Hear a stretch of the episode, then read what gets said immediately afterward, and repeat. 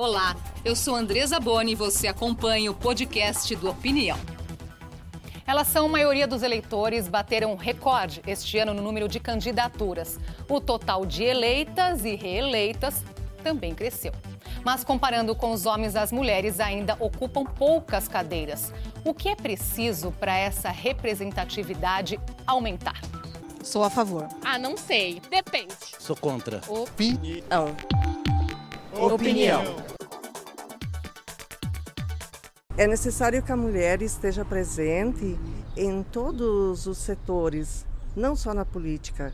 Não exatamente é preciso ter, mas acho que a mulher tem capacidade para desenvolver. É lamentável que tenhamos que ter cotas para os partidos e eles não vêm cumprindo essas cotas. É bem melhor ter mais mulheres na política, porque a mulher vai defender mulher e com certeza vai ter mais oportunidade para mulheres, vai ampliar mais cargo. Elas transmitem uma, uma, administra uma administração de mais é, confiável, mais sensata e mais pensada. Porque sempre homem, homem está do jeito que está, vamos ver que se com a mulher muda. Mas mulher que queira trabalhar, mulher de nome limpo, mulher de um caráter evoluído, porque já chega de sujeira.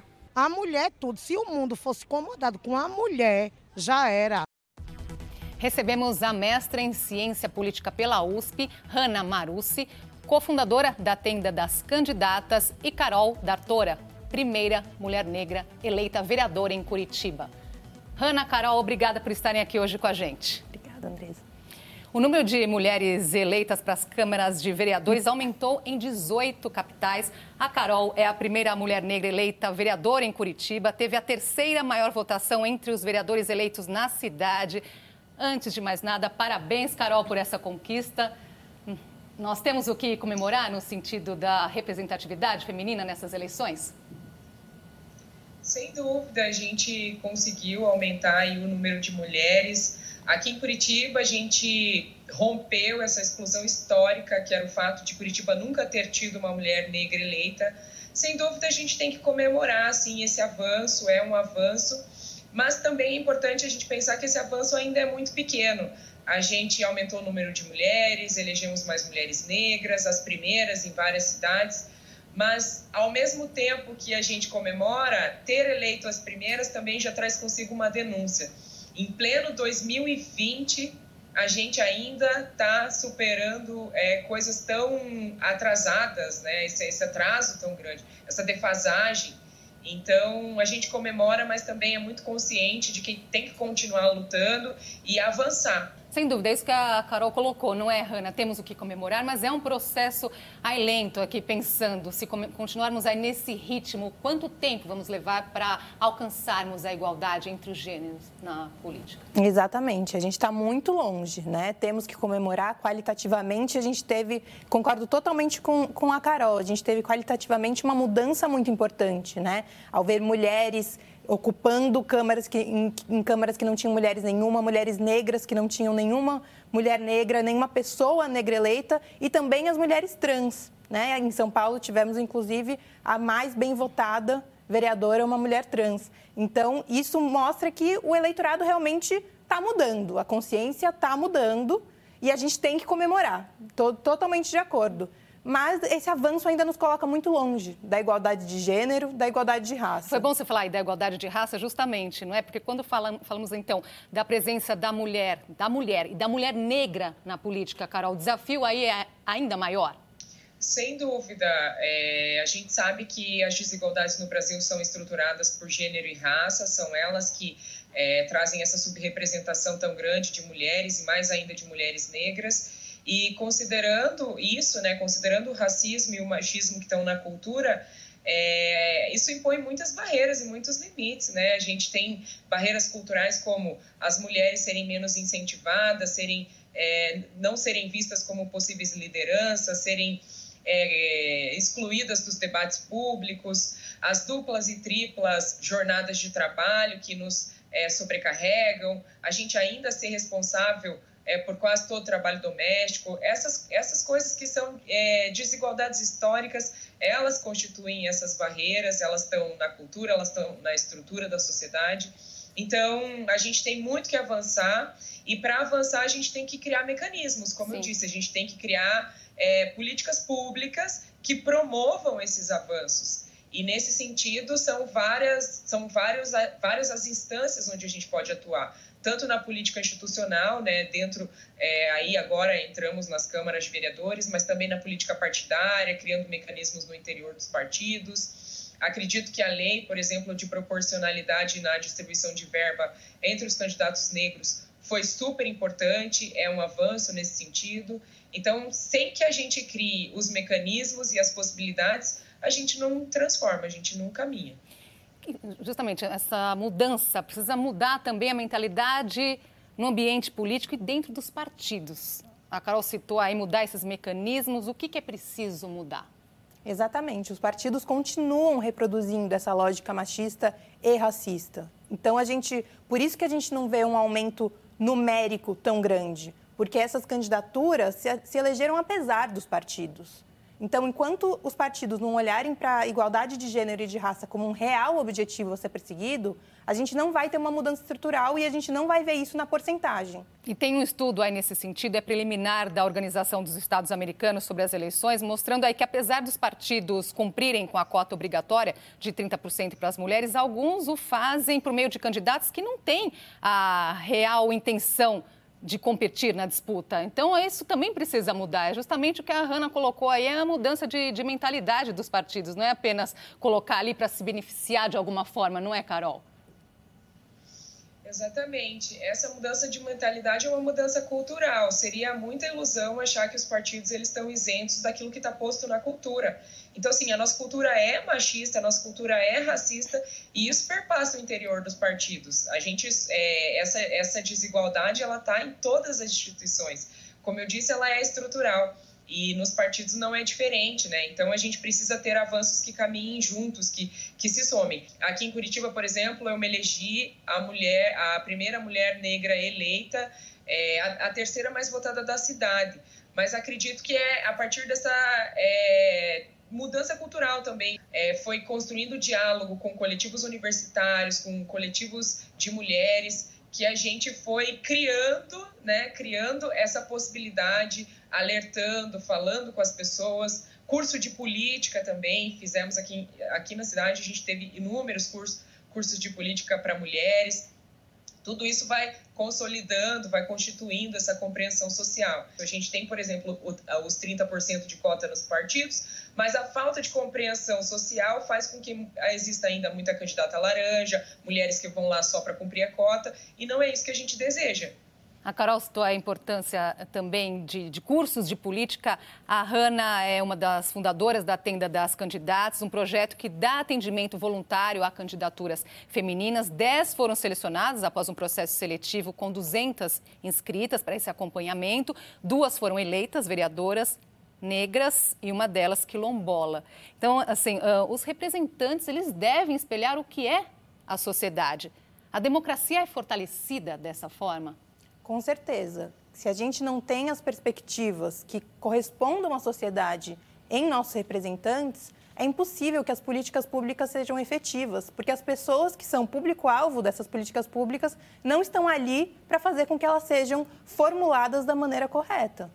Vou trazer aqui também um outro dado que mostra uh, que nos, ter poucas mulheres nos postos de poder da política reflete também em várias outras áreas, em áreas no mercado de trabalho. É uma pesquisa da Ipsos abordando a desigualdade de gênero no ambiente de trabalho. 26% dos homens acham que fazer piadas de natureza sexual no local de trabalho é uma prática aceitável. 25% acreditam que homens e mulheres são tratados de modo igualitário. Esse resultado aí coloca o Brasil em último lugar no ranking de 27 nações sobre desigualdade de gênero no ambiente profissional. Então é isso, nessa questão aí, ambiente de trabalho, você está indo para um ambiente de trabalho agora como vereadora, não é, Carol? É professora, está dentro da escola. Como é que você sente isso, o ambiente de mercado na questão de gênero? A gente é, ainda está né, lutando para estar no mercado de trabalho.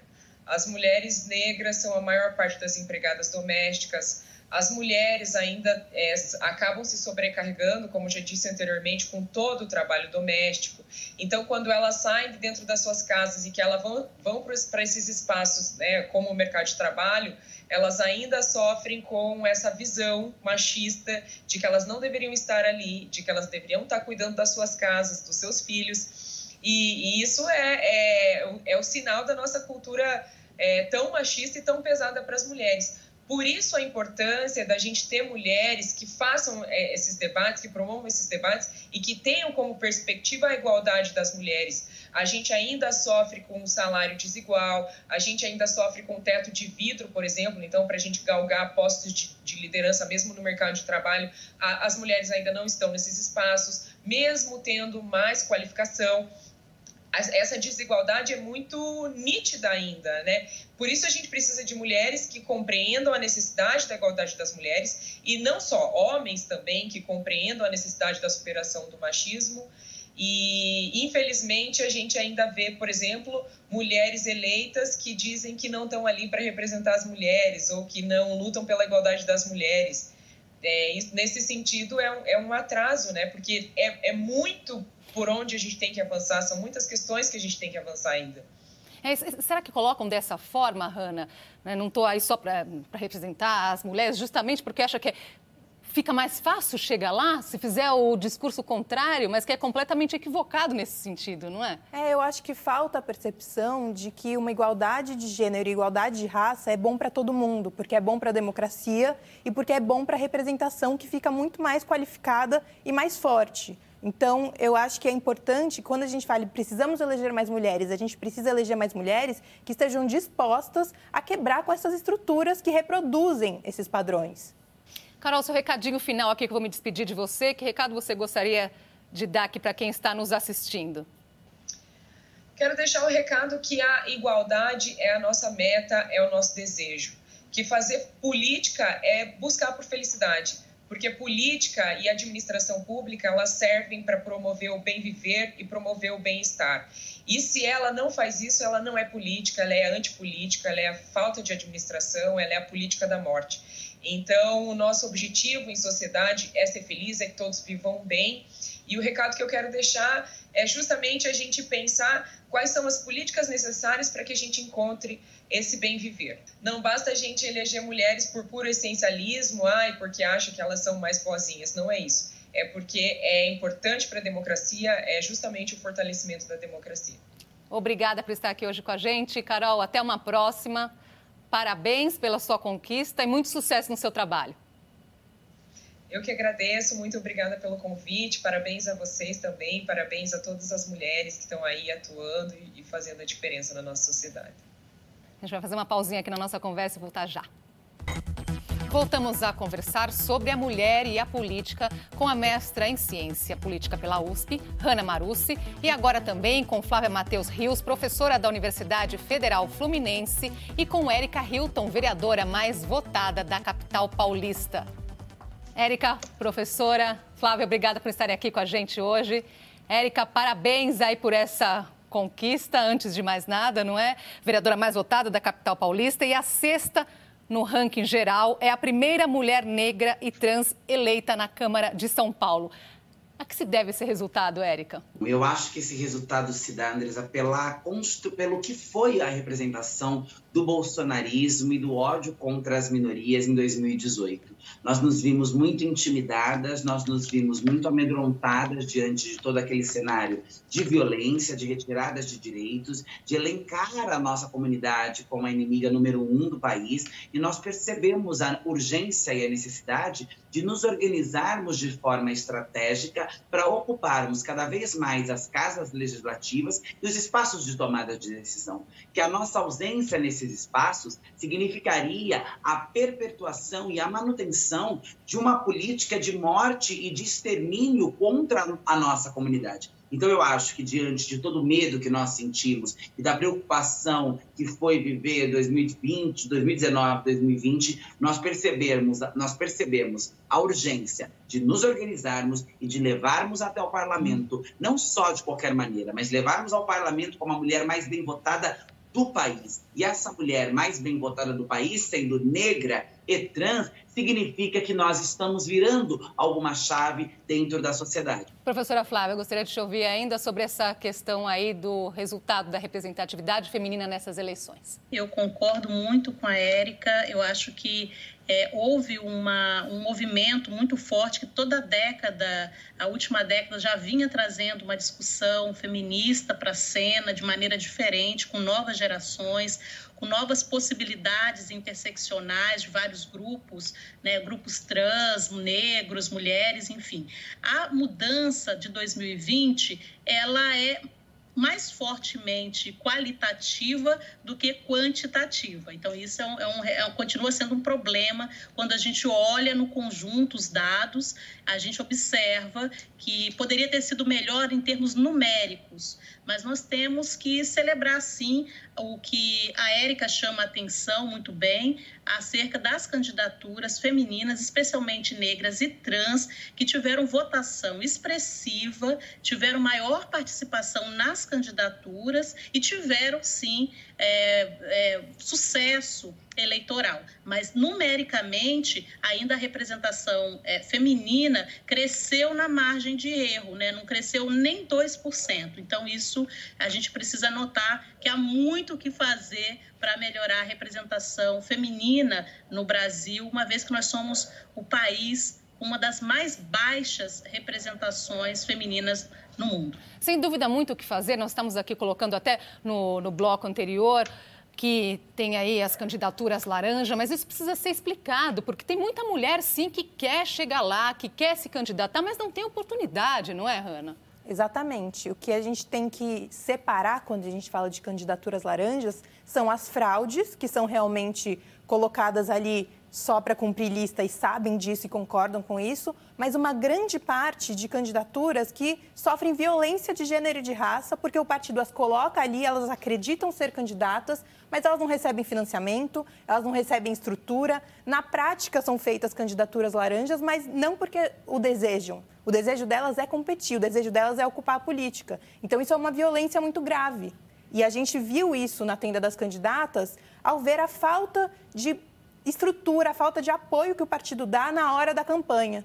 Isso que a Hanna traz é uma verdade. Nem toda candidatura aqui é, é, laranja por consciência. Ela acaba sendo sucateada, ela acaba sendo subalternizada ali dentro daquele processo e não recebendo o devido valor que merecia para conseguir entrar numa disputa eleitoral com chances reais de ser eleger. Então, sim, as críticas precisam ser feitas. Eu acho que o Supremo Tribunal Federal teve uma medida, tomou uma medida importante que garantiu que nessas eleições houvesse uma menor, né, uma, uma, uma divisão melhor do recurso, mas nós ainda temos que discutir mais a fundo com as dirigências partidárias como que esse fundo e esse fundo eleitoral é distribuído entre candidaturas femininas e candidaturas negras, que são as mais prejudicadas nas eleições por conta dessa estrutura, né? A estrutura eleitoral, ela infelizmente ainda é uma estrutura que prioriza e beneficia homens para fazer a manutenção das oligarquias brasileiras. É um ponto importante sobre essa questão das candidaturas laranja, que laranjas que as pessoas às vezes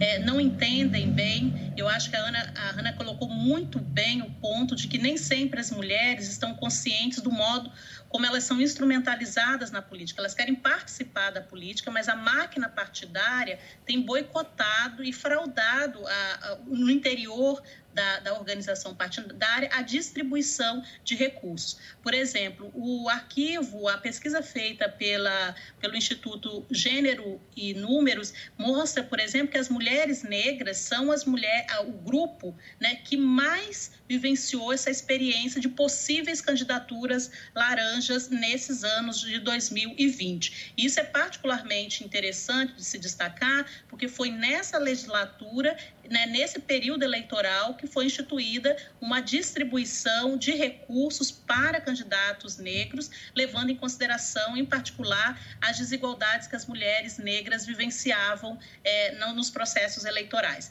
E elas figuram como sendo as que mais possuem a probabilidade de terem sido candidaturas laranjas, ou seja, que não receberam voto algum ou que receberam até dois votos, que não receberam recursos algum Né? Então, isso é muito importante. A gente às vezes ouve, né? Não é possível ainda, né? Falando desse assunto aqui. É absurdo mesmo ainda falarmos desse assunto aqui em pleno 2020. Vale lembrar que essa luta pela desigualdade começou lá atrás, para a questão, aqui falando de política, o voto foi um direito que custou a ser conquistado. Em 1932, o presidente Getúlio Vargas autorizou o voto feminino com restrições. Então, só podiam votar as viúvas ou solteiras que trabalhassem. E quem fosse casada, vejam só, precisava da autorização do marido. Quer dizer, o papel da mulher naquela época. Qual que era o argumento para esse tratamento naquela época, Hanna, para a gente trazer um pouquinho essa história? Eu acho curioso que alguns dos argumentos até são repetidos hoje, né? Mas um dos principais argumentos era a divisão entre o público e o privado.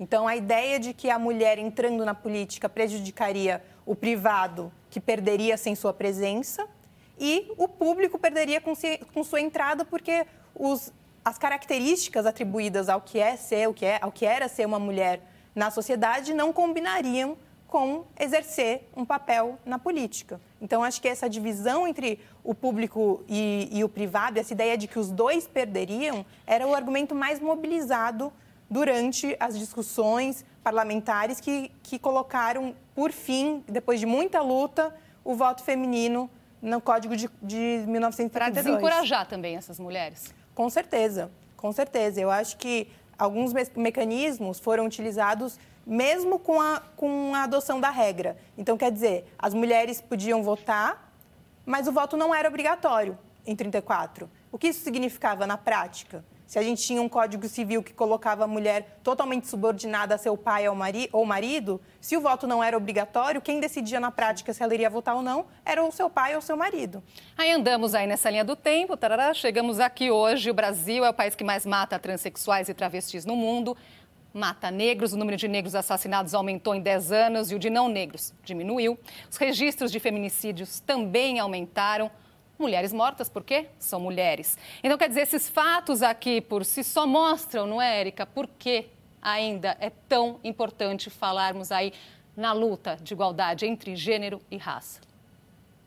Sim, esses dados eles são avassaladores e eles demonstram o quanto não estamos em 32, não estamos em 1800, mas essa herança patriarcal, essa herança escravagista, essa herança transfóbica, LGBTfóbica, ainda atua em nossa sociedade de uma forma muito gritante. Né? Nós vemos o quanto o genocídio, nós vimos na sexta-feira passada um, um rapaz sendo executado dentro de um supermercado, né? nós vemos o quanto as mulheres são executadas, nós vemos a, a Associação Nacional de Transsexuais e Travestis aponta que 90% das mulheres trans travestis vivem hoje da prostituição de forma compulsória, porque não encontram outra oportunidade de sobrevivência. Foi o que aconteceu com você também, não é, Érica? Você viveu isso também.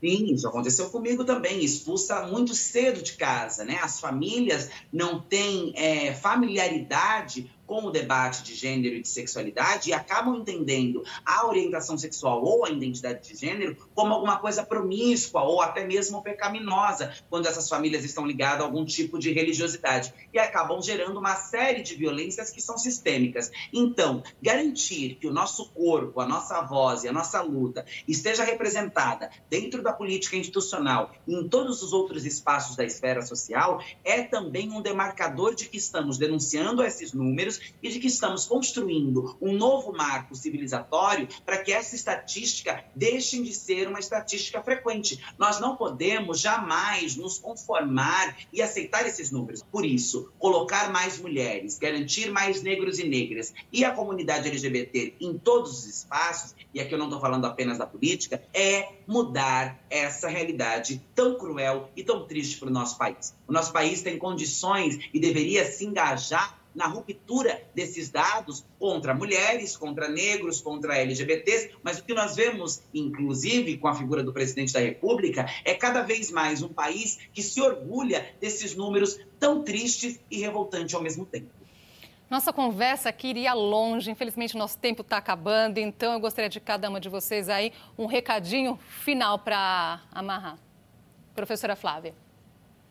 Bem, eu é, sou muito feliz por poder participar desse programa. É fundamental que a gente paute a representação feminina, que a gente busque entender por que, que as mulheres precisam ser representadas, as pessoas trans, as pessoas negras. Porque são, o parlamento é o lugar para pensar as leis, colocar propostas para a sociedade. Se a gente não ocupa esse espaço, certamente outros grupos, especialmente homens, homens brancos, é, de classe média, classe média alta, o ocuparão e farão políticas segundo as suas visões de mundo, seus valores. Então, nós temos que transformar isso e pluralizar o parlamento, é, pluralizar as câmaras.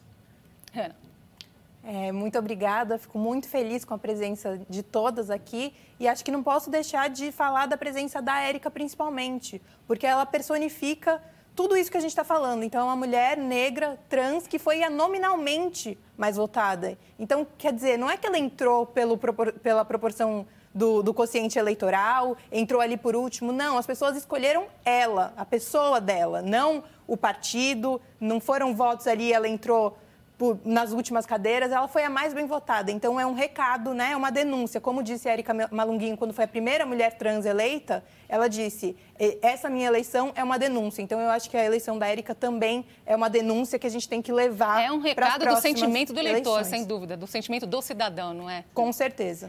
Então, Érica, sua palavrinha final.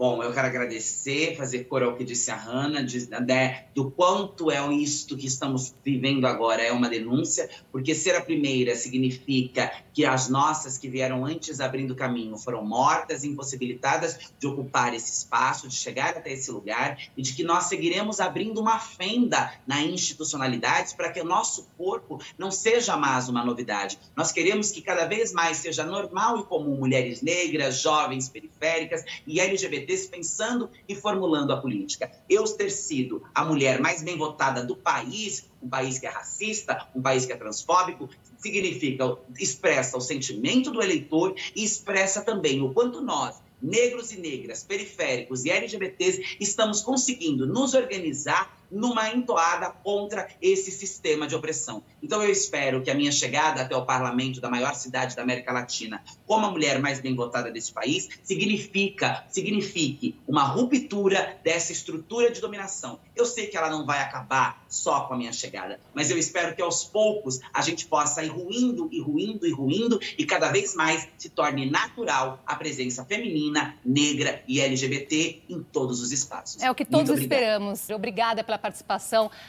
das três aqui hoje com a gente. Até uma próxima oportunidade. E nós vamos aqui encerrar a opinião de hoje com uma homenagem às mulheres eleitas esse ano, na voz de Elza Soares, cantando Libertação. Obrigada pela sua companhia e até a próxima. Eu não vou sucumbir.